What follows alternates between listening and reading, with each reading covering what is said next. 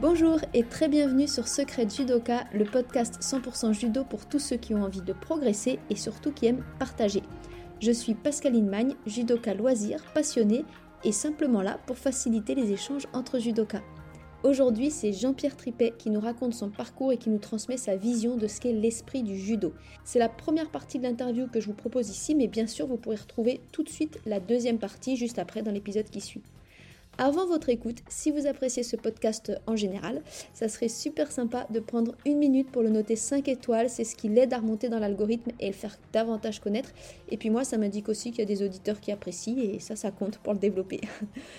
N'oubliez pas que vous pouvez retrouver cette interview, donc la première et la deuxième partie bien sûr, au format écrit, ça c'est sur le blog secretjudoka.com, ou en format vidéo si vous préférez sur la chaîne YouTube, toujours Secret Judoka. De toute façon, c'est partout Secret Judoka. Alors c'est vrai que les deux formats blog et vidéo, ce qui est sympa, c'est qu'on peut commenter et donner son avis, ben, donner votre avis sur ce que vous allez entendre. Donc n'hésitez pas à vous y rendre. Vous pouvez aussi, pour finir, rejoindre ma liste email privée. C'est un seul mail par semaine en moyenne pour du judo et encore du judo et toujours du judo, à savoir des conseils techniques, des astuces de prépa mentale, des infos d'actualité, du partage de culture comme cette interview. De toute façon, vous pouvez choisir les thèmes que vous voulez recevoir et ceux que vous ne voulez pas recevoir. Alors n'hésitez pas. Le lien pour rejoindre ma liste privée, euh, c'est dans toutes les descriptions du podcast, du blog, de YouTube. C'est vraiment facile et d'ailleurs c'est tout autant facile de s'en désabonner. À chaque mail, vous pouvez juste cliquer pour sortir de cette liste. Sur ce, je vous laisse avec Jean-Pierre Tripet et la philosophie judo. Merci beaucoup Jean-Pierre d'être venu pour cette interview. Donc Jean-Pierre Tripet, 8ème Dan, euh, trois fois champion de France, multiple médaillé d'ailleurs champion de France international avec l'équipe de, de France pendant des années, champion d'Europe par équipe en 76 et 78 et puis, dans beaucoup d'autres fonctions, il a été par exemple directeur sportif de la CBB Judo, vice-président de la fédération, président de la Ligue de Paris et d'Île-de-France. Et puis, comme je te disais en introduction avant que je lance l'enregistrement, la liste est très longue. Euh, mais vraiment, un grand merci de nous offrir un peu de ton temps pour parler philosophie et judo. Je sais que c'est un sujet que tu affectionnes énormément et sur lequel tu participes beaucoup aussi. Et pour commencer, bah, comme je dis toujours, euh, si tu veux bien te présenter et peut-être en commençant sur ta découverte du judo, quels ont été tes premiers pas sur les tatamis? Ça s'est passé comment pour toi? Bien, pour moi, c'est une façon étrange, c'est-à-dire que j'ai rencontré le judo euh, un petit peu par hasard. Euh, lorsque j'étais gamin, j'étais assez turbulent, garçon qui ne se laissait pas faire, mais j'aimais bien toujours défendre les plus petits. j'aimais pas voir les plus grands dans la cour d'école agresser les plus petits. Donc euh, à cette époque-là, bah, je prenais souvent en défense euh, des, plus faibles. Et puis, euh, me bataillant comme des enfants à, l'époque avec un autre, je me suis aperçu quand même qu'il m'offrait plus de résistance que d'autres. Et j'ai appris en, questionnant autour de moi qu'il faisait du judo. Donc ça m'a interrogé, bien sûr. Et puis je suis allé voir si je pouvais m'inscrire dans un club. Mais à l'époque, c'était vraiment difficilement accessible. Il y avait déjà du judo, bien sûr, des salles, mais c'était assez confidentiel et assez secret. Mhm. Donc le premier contact que j'ai eu, c'est me déplaçant dans un club, dans un patronage. Et la première fois, j'ai ouvert la porte qui allait vers le dojo, j'ignorais le nom bien sûr, et quand j'ai ouvert la, porte, c'est comme dans un film. Euh, il faisait beau, et le fait que j'ouvre la porte sur une salle qui était a priori très sombre, ça donnait un rayon de lumière sur le tatami, comme une révélation. Alors c'était vrai que c'était un patronage catholique, donc ça, ça donnait une forte lumière et ça m'a tellement impressionné que j'ai refermé la porte et que je suis parti. Par la suite, un des amis m'a emmené dans, dans un autre club qui était dirigé par Eugène Crespin, celui qui a fait les, les dessins sur euh, les planches murales qu'on mettait dans, le judo, que, sur les, dans les clubs de judo. Et il, était actuellement en équipe de France et il m'a fait découvrir le judo euh, dans une petite salle euh, à l'ancienne. Et c'est comme ça que j'ai découvert le judo. Il m'a appris que le judo pouvait m'amener des qualités défensives, pouvait m'amener une qualité physique supérieure encore. Hein. Je jouais au football à cette époque-là, j'étais athlète déjà. Mais tu avais, quel âge à peu près? J'avais 16 ans. D'accord. Et en fait, le judo, c'est ça cela d'extraordinaire que sur le pratiquant, ça agit sur lui sans qu'il s'en rende compte. Hmm. Et le judo a agi sur moi pour façonner l'athlète, hein, puisqu'au début, je ne souhaitais faire de la compétition. Très rapidement, ceinture blanche, je faisais tomber les ceintures noires déjà du club. Donc, effectivement, mon professeur m'avait repéré, m'a envoyé à partir de ceinture bête aux entraînements des équipes de France déjà.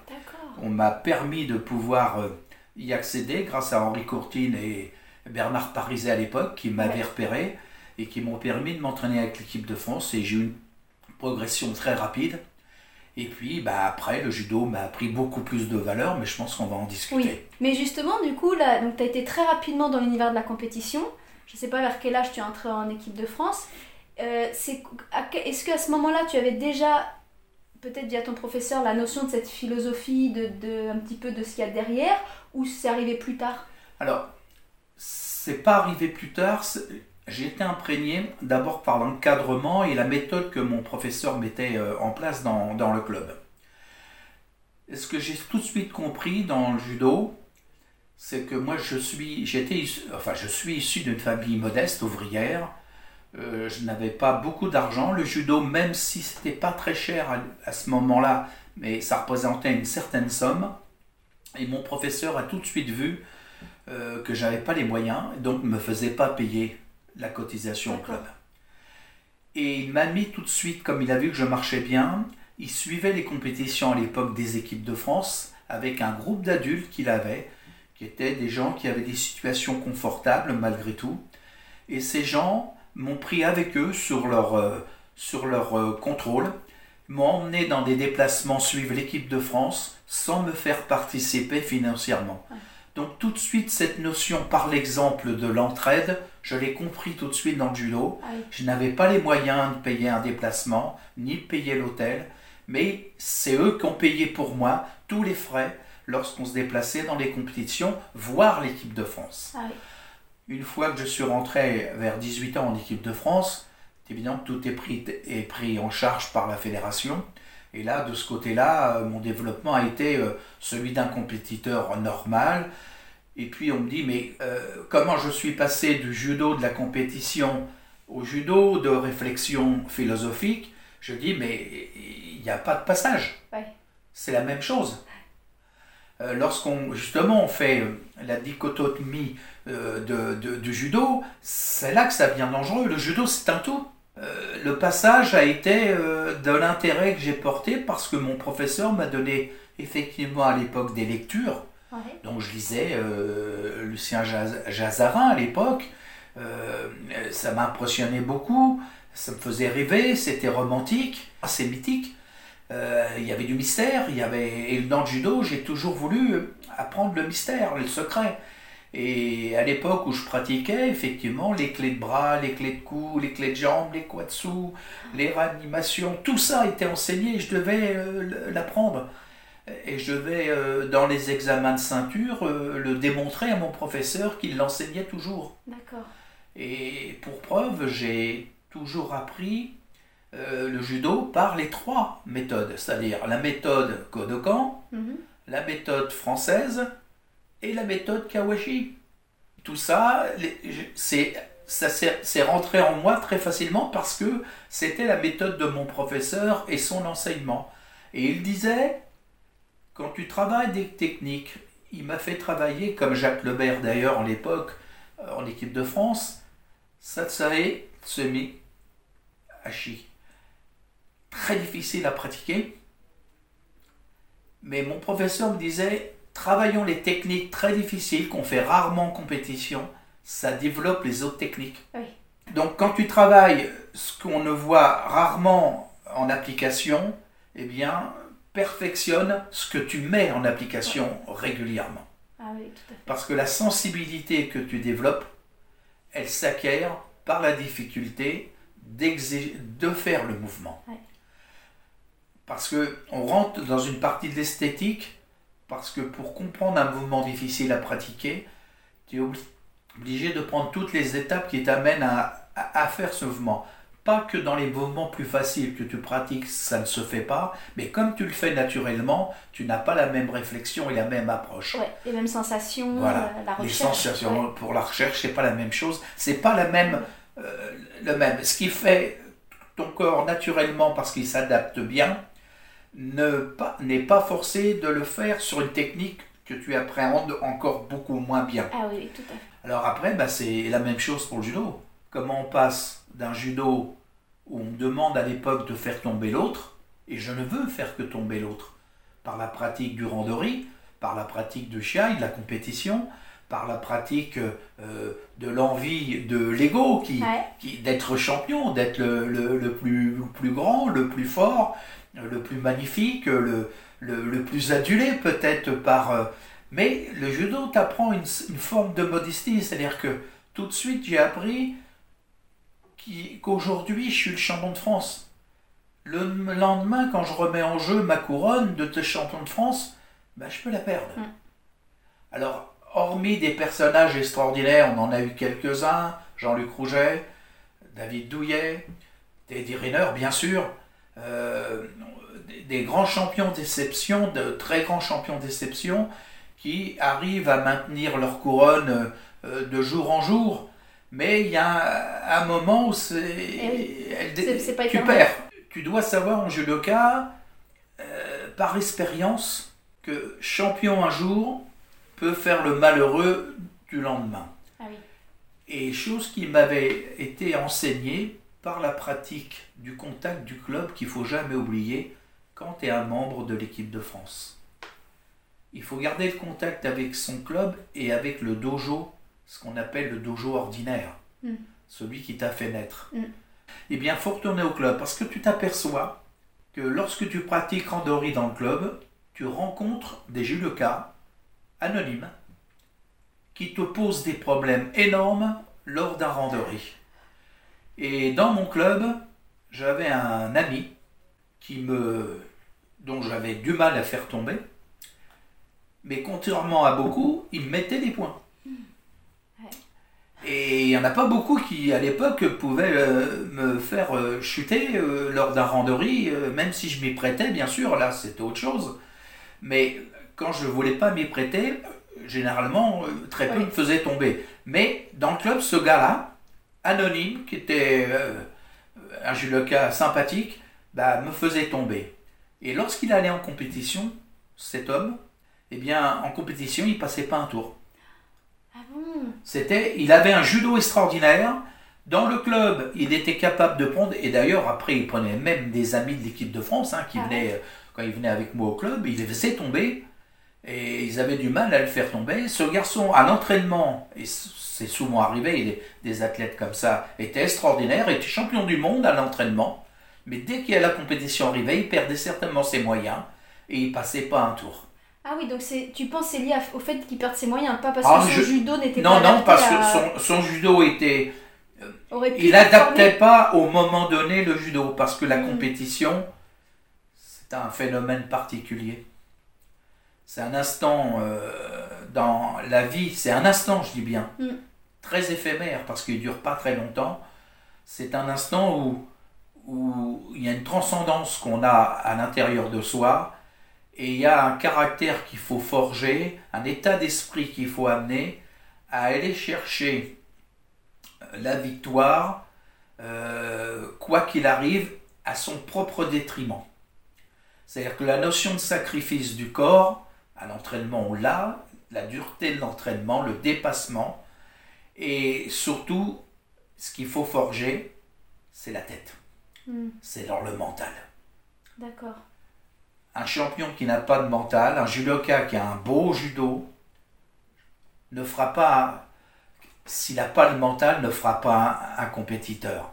Ça ne veut pas dire qu'il n'est pas judoka. Bien sûr. C'est toute la nuance, elle est là. Ah oui, bien sûr. Bien sûr, il faut bien euh, prendre fait. garde à mon propos. Bien. Là, d'ailleurs, j'ai lancé euh, quelques sur, euh, sur le Facebook. euh, j'ai un Facebook maintenant.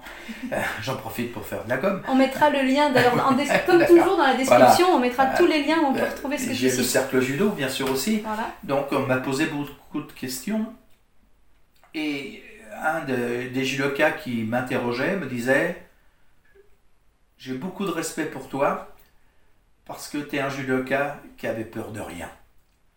Au détriment de ma carrière, peut-être, j'ai toujours voulu combattre en toute catégorie. Même à 80 kg, je voulais rencontrer les adversaires plus lourds et c'est comme ça que j'ai battu euh, Peter Adelard, champion d'Europe toute catégorie, euh, de m 10, de m 15, alors, lors de la Coupe Piano au Japon. Le toute catégorie, j'ai fait second chemin de France toute catégorie, battu par Jean-Luc Rouget, que j'avais battu en tableau, mais à l'époque on croisait, donc il m'avait rebattu en finale. Euh, donc j'ai toujours voulu combattre, pour moi le judo c'est effectivement, c'était toute catégorie. J'étais imprégné de ça, même s'il faut bien sûr respecter l'expression des plus légers, et c'est normal que les catégories, somme toute, se soient été créées. Euh, bien sûr, c'est tout à fait normal dans le paysage d'aujourd'hui. D'ailleurs, les copains d'équipe de France, euh, tels que Serge Fest, euh, euh, Patrick Vial étaient des garçons qui combattaient quand l'occasion était possible, en toute catégorie, Jean-Jacques Mounier, pour les prendre. Ils avaient cet esprit et ils combattaient en toute catégorie. Aujourd'hui, si le toute catégorie existait encore, eh bien, très peu répondraient à, l'appel du taux de catégorie. Alors qu'au Japon, il est encore très valorisé. Il est, très valorisé, voilà. C'est C'est la, la, la, compétition eh reine, effectivement. Alors, les impératifs euh, sportifs ont créé effectivement les catégories. Je les respecte et, c'est nécessaire pour l'expression des uns et des autres. Mais j'ai gardé ce sentiment que euh, le tout de catégorie était, euh, était l'épreuve reine. Ah oui. pour moi, c'est l'épreuve reine il est dommage qu'on ait tendance à la supprimer.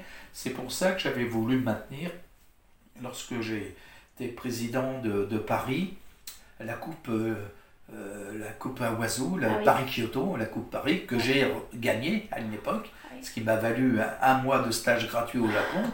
Euh, c'est comme ça que j'étais révélé au public et aux entraîneurs français de l'époque. Donc c'est par toute catégorie. Euh, voilà. Donc c'est, pour moi le judo, il passe par cette euh, obligation d'aller se dépasser. Et bien sûr, est évident, à technique égale. Possiblement. Possiblement, tout le monde sont à zéro. Donc effectivement, la différence se fait soit par la force physique. Force physique égale bah, va donner une différence avec le poids de l'autre.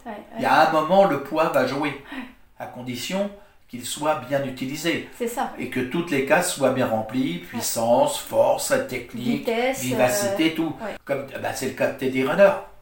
Voilà, donc c'est le cas de Teddy. Euh, il est évident que euh, après, la technique, bah, c'est à l'égal, la force, c'est à la puissance l'athlète, s'ils sont égaux à ce niveau-là, bah, va jouer une différence infime qui est le poids. Si d'un côté vous avez 110 et de l'autre 150, eh bien, quand on est à égalité sur tout le reste, il bah, faut que ça, joue. Mais du coup, je fais quand même le point avec ce que tu disais avant, c'est ce que j'allais dire. Il y a le mental. La différence, c'est là, c'est là l'interprétation eh euh, du judo. C'est là la différence, d'ailleurs, dans toutes les disciplines certainement sportives. Là, je ne qualifie pas trop le judo aujourd'hui uniquement dans une discipline sportive, mais là, on l'évoque. Donc, il est évident que la différence après, elle se fait avec le mental. Et là-dessus, j'ai deux questions. D'abord, est-ce que tu penses que justement cette approche par le toute catégorie que toi tu as vraiment vécu sur les tapis de compétition, bah, du coup ça influence aussi le mental? Parce que c'est pas le même exercice. J'imagine qu'on n'aborde pas les choses de la même façon quand on est en toute catégorie que quand on est juste dans sa catégorie. Et puis deuxième question, comme ça tu répondras de, sur ce que tu veux, c'est du coup à ton époque, vous parliez déjà de tout ce qui est préparation mentale, parce qu'il me semble que ça s'est développé plus récemment. Comment tu abordes Est-ce qu'à l'époque tu avais déjà cette sensibilité liée au mental ou ça t'est venu plus tard? Alors, à cette époque-là, euh, la préparation mentale euh, était naissante. D'accord. Pas pratiquée euh, dans les équipes de France, à ma connaissance, hein, où j'étais.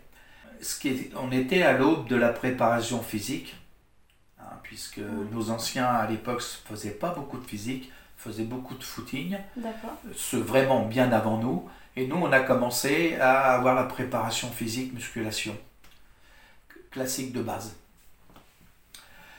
Et puis, euh, sur le mental, en fait, le mental, on se le forgeait nous-mêmes. Même, l'appréhension de coach n'était pas vulgarisée comme elle l'est aujourd'hui.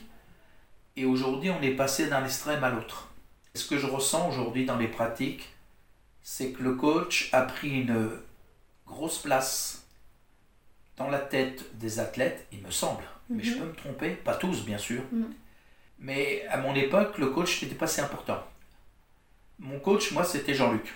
C'était nous-mêmes, entre nous, on se coachait. Mon professeur euh, coachait au bord du tapis, mais pour donner le temps, pour donner quelques indications. Mais c'était pas Mhm. aujourd'hui euh, l'importance que les coachs jouent.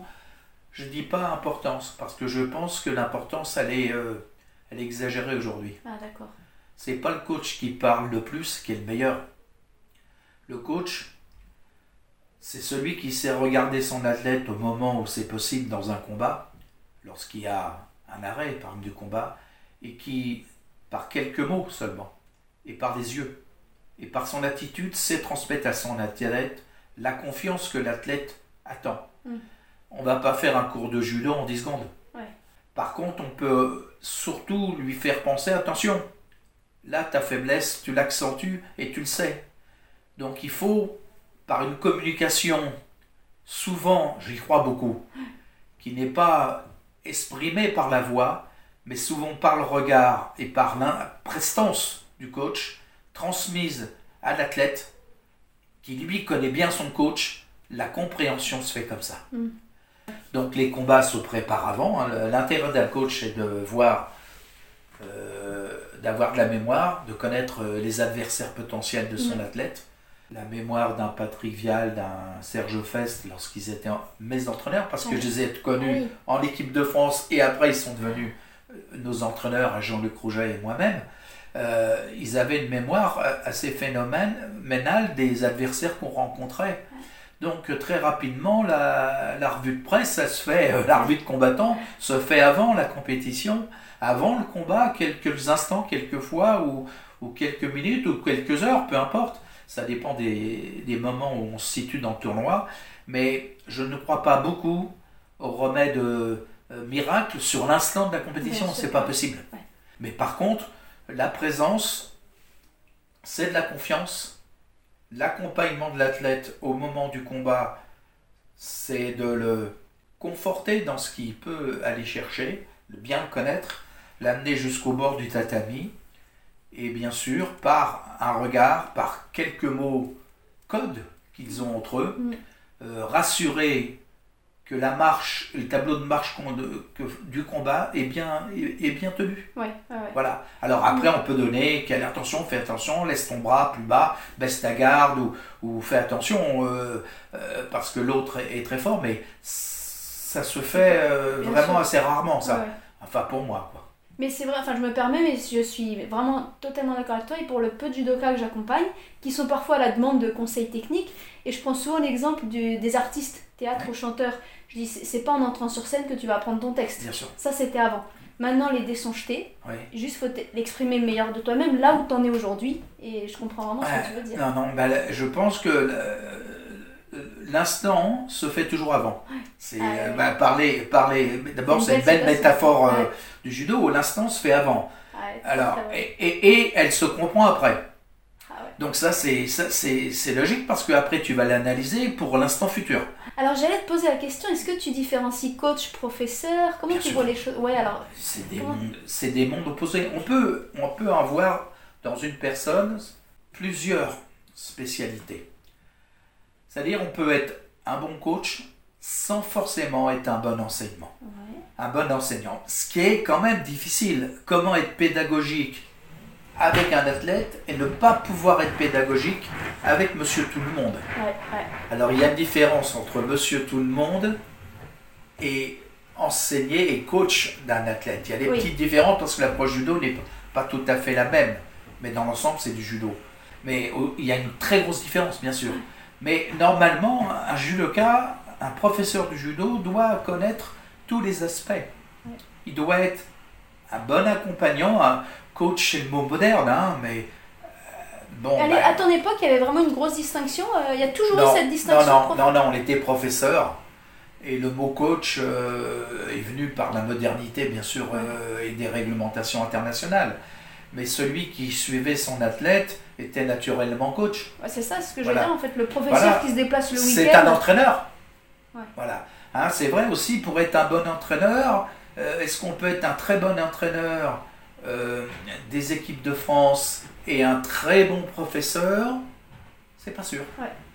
C'est pas sûr parce que l'adaptabilité que tu as dans le judo que tu veux transmettre, Oui, ça c'est une histoire de transmission. Et le judo, par essence, c'est de la transmission. ouais. Voilà, sur tous les plans d'ailleurs. Euh, c'est pas la même approche. Mais tu as toutes les capacités de pouvoir faire les deux approches ou les multi-approches dans le judo. Mhm. Un judoka qui reçoit l'enseignement et qui a les capacités de la transmission, mais il l'a normalement, parce que la nature même du judo, c'est qu'on t'apprend à devenir un transmetteur. Ouais. Et si tu n'es pas un transmetteur, tu n'es ni coach, ni entraîneur, ni professeur et ni judoka. D'accord. Tu es une machine qui a appris le judo. Tu sais bien le répéter, tu sais pas l'exprimer, tu sais pas le transmettre. D'accord. Et là, tu n'es plus le judoka. Ah ouais. Tu es un mime.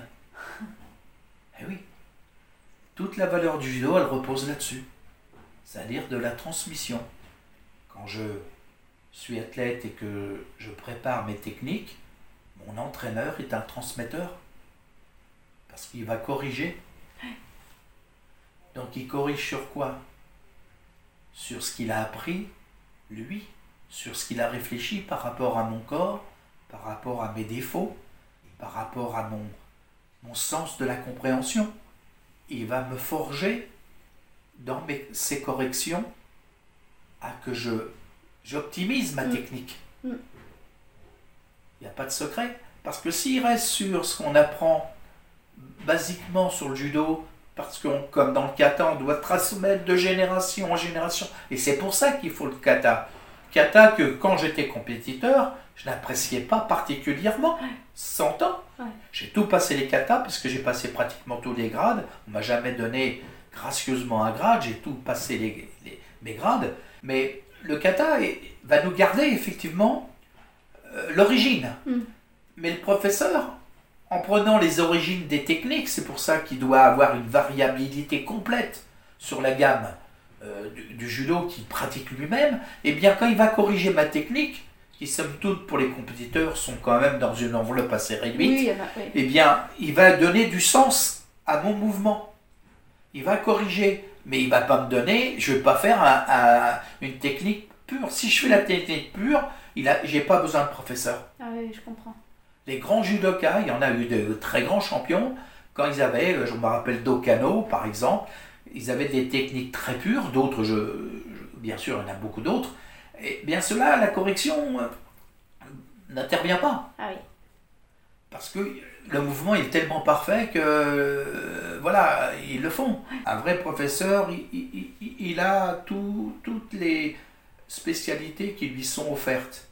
Par contre, il peut affectionner l'une ou l'autre. Ouais. Ils peuvent se sentir à l'aise ou pas.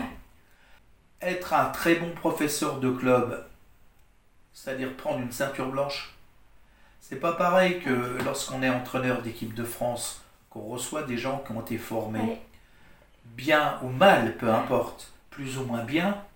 Si ça arrive en équipe de France, c'est quand Oui, même c'est- bien. A priori, ça s'est pas trop mal C'est passé. c'est pas trop mal quand même. Euh, prendre des gens qui ont déjà une maturité euh, judo, euh, là, il faut les amener à, à dépasser, à, les, Ouais.